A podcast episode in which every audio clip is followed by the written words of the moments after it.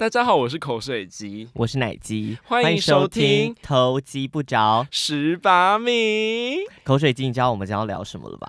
我们今天要聊巴西风豚，对不对？对，没错。你知道为什么会聊这个话题吗？因为我之前就是在 YouTube 影片上上面看到，就是有人在。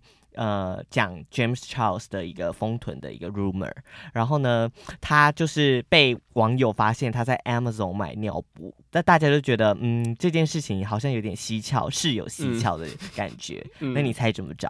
是因为，呃，就跟我们今天议题一样，就是是不是他做巴西龙臀啊？对，你知道巴西龙臀的，就是因为他不能久坐，也不能就是坐马桶。嗯嗯，所以他才需要用尿布，跟痔疮手术一样哎、欸。对，怎么会拿龙臀跟痔疮比呢？太夸张了吧？但至少痔疮手手术的死亡率不会那么高啊。痔疮手术的死亡率，它不会有死亡率，好不好？那只是割除而已吧。对，那我们有做了一些 research 啦。我们就是查到，在巴西做过巴西隆臀的女生，其实比例蛮高，有到七到八成。嗯，然后这在西方是一个非常普遍的手术，这样子。哎、欸，我不敢相信七到八成，很多哎、欸，很吓人哎、欸。巴西七到八成，我以为就是他们都是天生的，就是巨乳肥臀身材。没有，巴西的女 假的，假都是假 booty。没有我觉得也其实也可以半真半假，因为其实巴西隆臀我们这边有找到资料是，它是有点类似像是你自己的自体脂肪，然后混合一些填充物注射进你的臀部里面。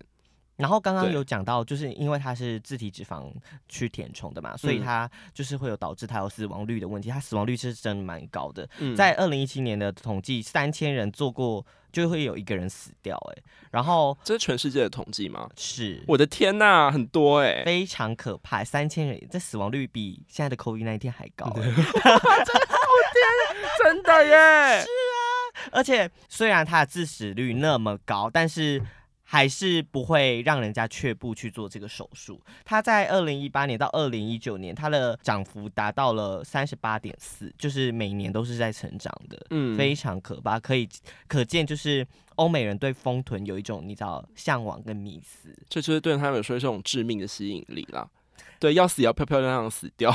但是 丰臀，你觉得丰臀是漂亮的吗？就是在东方社会的观点的话。我因为在东方社会，感觉就是大家只觉得屁股大的比较会生，就是不会特别去讲说臀部要很漂亮这样。我觉得这算是一种称赞，只不过是不同面向的称赞。就是东方的话，他们保持一种比较传统而且物化女性的思想；可是西方他们这样子丰臀的效果是为了要取悦自己。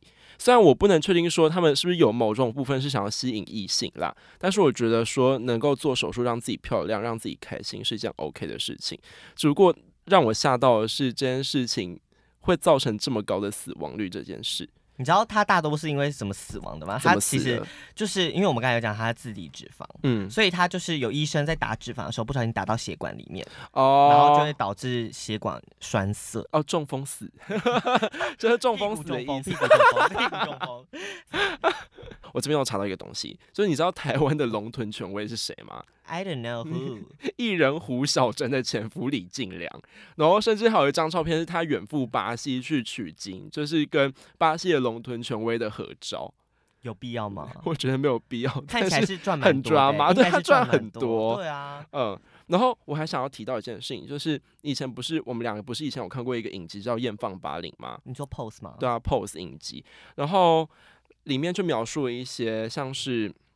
八零年代跨性别的煎熬的生活，但他们想要去做一些 feminizing 他的脸部的特征，或者是他想要做一些隆臀或隆胸的手术，他们没有钱也不敢去正规医院，然后他们就会找密医。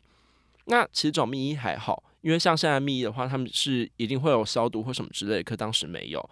他们那个时候会在自己的体内注射，不是假体或脂肪，是汽车润滑油，然后他们甚至不是用缝合伤口的部分，他们是用强力胶把它粘起来。我有看到，就是那个影集里面，好像就还蛮多人因为这样死掉的，对，就很可怕，哎，嗯，就是没钱也想要让自己变漂亮，就是我觉得 什么意思？这样讲可以吗？什么意思？这样讲可以吗？就是为了漂亮不择手段，而且我觉得他们寿命会很短很短很短，他们会一定反复感染，而且就是整个死的很难看，都不是死的很难看，就是他们死亡过程一定会非常痛苦，非常痛苦，一定会，对啊，那很痛哎，嗯，那个。等于是你的屁股无时无刻都在发炎，嗯，就是因为你的身体跟那个是不相容的东西，所以你的身体一定会反复的发炎。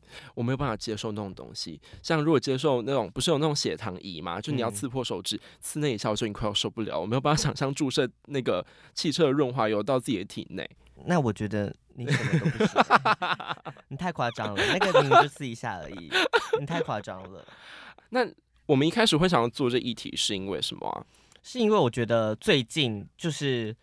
在社交媒体上面看到有人整形的这件事情越来越多，嗯，而且我发现现在还蛮多新闻就会报道，就是现在整个整形的年龄趋势是往下降的，是。然后我就想说，还这个蛮可以探讨，就是呃，跟社交媒体到底有什么关系？我觉得这跟社群网站制造的那些漂亮的景象是有关的，而且我觉得。呃，就是因为有这么多，比如说什么 KOL 啊、网红啊，在上面秀身材啊，比如说，嗯、呃，很多都喜欢自拍，或者是就是像是去 Coachella，然后又要讲回 James Charles，他就把他屁股就拉下来，然后就从有人就从他背后往后边拍，然后他就回眸这样子，嗯、然后就可以看到他就是诱人的丰臀。好，我觉得一点都不诱人呢、欸，我觉得他，我觉得他是。另外一个 level 或是另外一种群体喜欢的类型，但是在男同志圈的话，我觉得他那样效果只会让一些异性恋的男性就是对我们的印象变得更加的差，因为毕竟他是一个那么大的 influencer，但他名声本来就不好了，名声本来就臭，在圈内又又臭了，然后到圈外其实臭也没关系啦。欧美就是一堆 drama，然后他就把自己名声搞坏了，就这样子。嗯，那其实我觉得。在外外貌的体现上面，大家一定都会有一种某种形态的对自己的不完美会感到一些遗憾或什么之类的。可是，我觉得在一些社群媒体的投放广告上面，或者是 influencer 他们在一些接业配，他们接到一些像医美业配，在上面做一些宣传，然后看的都是十六或者十六岁以下的年轻人。然后会造成他们一些价值观的偏差，我觉得这样子非常的可惜。是当你还没有完全成长，或者是心理上有足够富足的时候，你就去审视自己的外貌，然后把自己外貌当成唯一的评断标准，对，然后你就随波逐流，跟别人的审美去做整形。我觉得当成长到一定年纪的时候，你就会发现说，其实。自己好像失去了原本自己应该要有的美貌，或者是原本自己应该有的特征。而且其实他们到那个年纪也还没有全部长长到很完全，你知道吗？所以他脸还是会变的。嗯，所以我觉得你要整可以再晚一点，我觉得不必要那么早。但是因为是就真的就是社群媒体的关系，嗯，他让这个资讯太太容易接触了，嗯、而且呃，像你刚才讲的。呃，网红接夜配这件事情，对，他们就会觉得说，对他们有影响力的人都去做了这件事情，嗯、那这件事情并不是一件什么不好的事。但我也不是讲整形是不好的事，但是怎么讲，整形不是一件不好的事情，毕竟要被摊在阳光底下讲，因为大家觉得说我只要追求自己想要的那个造型。是，但是只不过他们造成的方式是，你要宣传这样子的概念没有问题，但是反而这些网红比较多的在宣传说你要怎么样拍照好看，你要怎么样会去审视自己，然后让自己符合现在大众的审美，这是一件比较糟糕、比较曲折的事情诶，而且我觉得这样会造成就是大家会把外貌放得很前面，对，然后会导致就是盲目。盲目这件事情，嗯、我觉得盲目是很可怕的。嗯、我不希望就是因为这件事情，就会有那种青少年在自我认同时期就迷失了自己的那种感觉。所以我们才录 podcast 嘛，人家不会看到我们的脸，就不用外貌来审视我们的脸，然后审视我们的内容。说说的真好。然后，美国脸部整形与重建外科学会调查显示，就是。将近四成的外科医师，他指出，在各年龄层患者动手术，其中一个动机就是为了在 IG 还有 Snapchat、脸书等社群媒体自拍时候更好看。而且我听说，就是在资料上面就有看到说，纽约有一个有执照的医生就说，之前呢，整形的那种趋势是大家都会拿这种花花公子的，呃，里面的杂志的照片去跟他说我要整成这样子。对。但现在大家都是拿着手机，IG 的。比如说 Kylie Jenner、嗯、Kim Kardashian，或者是 James Charles，会有人像陈大一样吗？没有哦，不好意思，举错例了，Sorry，啊、呃，或者是 Nicki Minaj，呃嗯、我不确定，你给我闭嘴。好，反正就是这些比较有名的一些网红，然后长得就是很像芭比娃娃的那种，就是一看就是动了很多 plastic surgery，、嗯、就是很 fake。像 Nicki 现在就不能走路啦，我之前不是有跟你讲过这件事情？我真的吓到了，我真的是由衷的替他担心，我是真的很心痛，我是真的很心痛，我很担心他，很可怕，他就是都要有人搀扶，而且上下楼梯是非常难的，他那个屁股坐太大了，就是他的重心会往后倾。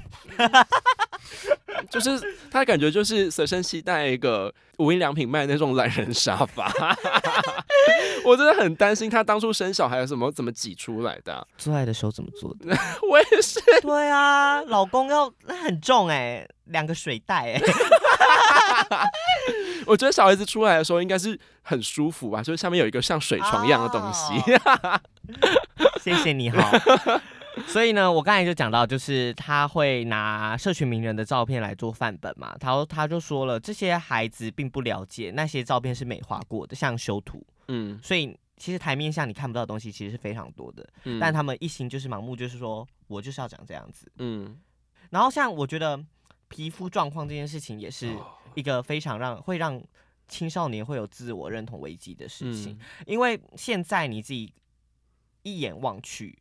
IG 上面的人的皮肤都是完美无瑕的，嗯，非常的不合理，欸，哎，嗯，非常非常的不合理，嗯，像我们两个皮肤状况就都没有那么好过 你给我闭嘴，就是跟以前小时候就看不懂这件事情，看不懂修图的时候，就会觉得自己的脸皮好像蟾蜍一样，而尤其在青少年荷尔蒙最活跃的时候，你脸上的皮肤状况一定是最不稳定，可是那个时候又是你最在意自己外貌的时候，是。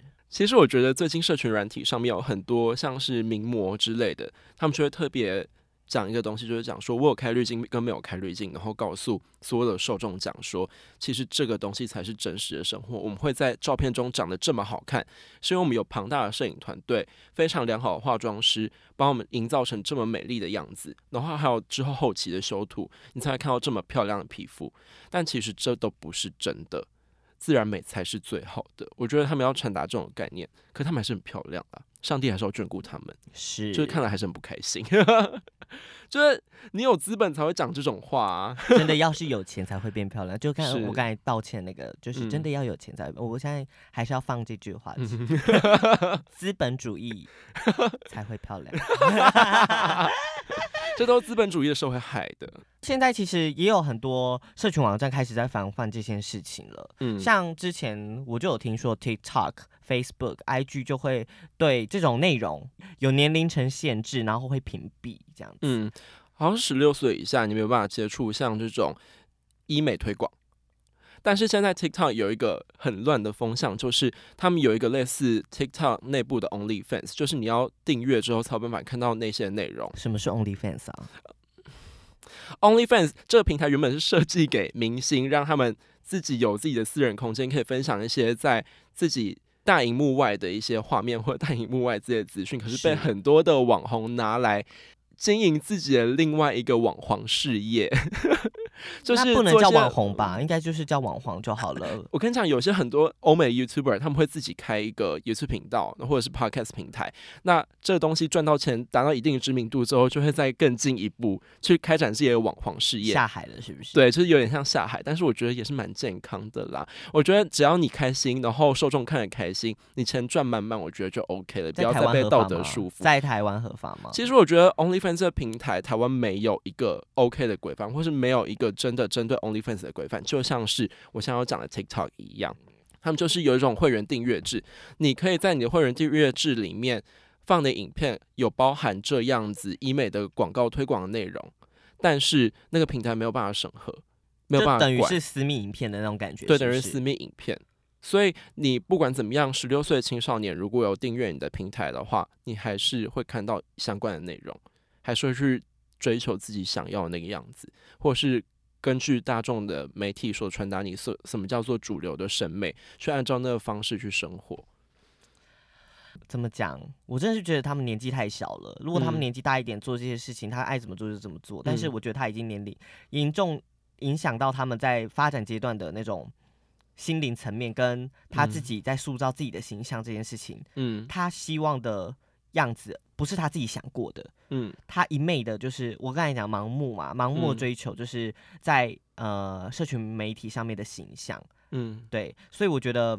是不健康的啦，对对，其实我之前也深受其害，你 你还记得我就在一年多前去打肉毒杆菌吗？哎、欸，其实我很多朋友都有去打、欸，哎，真的吗？对啊，因为我台中有一个朋友，他也有去打，嗯，然后我就觉得看起来，呃，有差一点点，但没有差很多。对，但是就是要八千多块，而且它只会撑半年，然后你就要再回去打，是一个永久你需要支付的一个东西，因为它是肌肉关系，对不对？对，就是、它是让你的肌肉的神经连接变得迟钝。对，但是现在的话，我觉得我不会再花那种钱了啦。因为当你真的接受自己的肉体，然后接受自己原本的样子的话，这东西就不会再是一个束缚你的标准了。而且我觉得它造成了一种莫名的焦虑，哎，嗯，就是我觉得他们青少年会可能会因为这样子对自己是不自信的，嗯，或者是觉得为什么大家的样子都那么的光鲜亮丽，而自己就是。照镜子的时候不是长这样子，嗯，是有落差，而且这种焦虑我觉得很难真的断绝。像你刚刚说的，它总是可以有漏洞去钻，嗯，然后你还是会得到这样的内容，你还是会看到这样的景象，嗯，然后大家其实也在提倡整形这件事情，呃，不是提倡啦，就是呃宣导这件事情的正当性，kind of kind of，嗯，然后已经一段时间，但是我觉得他近年。还是一样，就是没有改变哎，反而是越来越猖狂。嗯，我觉得在这种资本操作的社会，大家会用一种你要追求自己美貌，或者是你要追求自己想要的容貌的名义去赚这笔钱，没有没有意识到说这对青少年的身心会造成多大的伤害，或是对他们的价值观造成多大的偏差。我觉得。大家都还在成长，我觉得二十五岁之前你再自己想想，因为就连那近视手术，我们都要二十五岁之后才有办法去做了，才医师才会建议你去做。为什么十六、十七岁的学生或十六、十七岁的未成年的学生是有办法去做到这种动到骨相或者是抽脂这样子的整形手术？我觉得是非常荒诞的。所以在节目的最后，我们想要呼吁大家讲说，你要去整形，我们不会阻拦你，但是你要真的去思考说，这真的是我想要的样子，还是我借由社会给我的价值观跟框架所塑造出来一个完美的假象？好啦，总归一句啦，不要当花瓶。对，然后你要有钱才能做这种事情。拜拜，拜拜。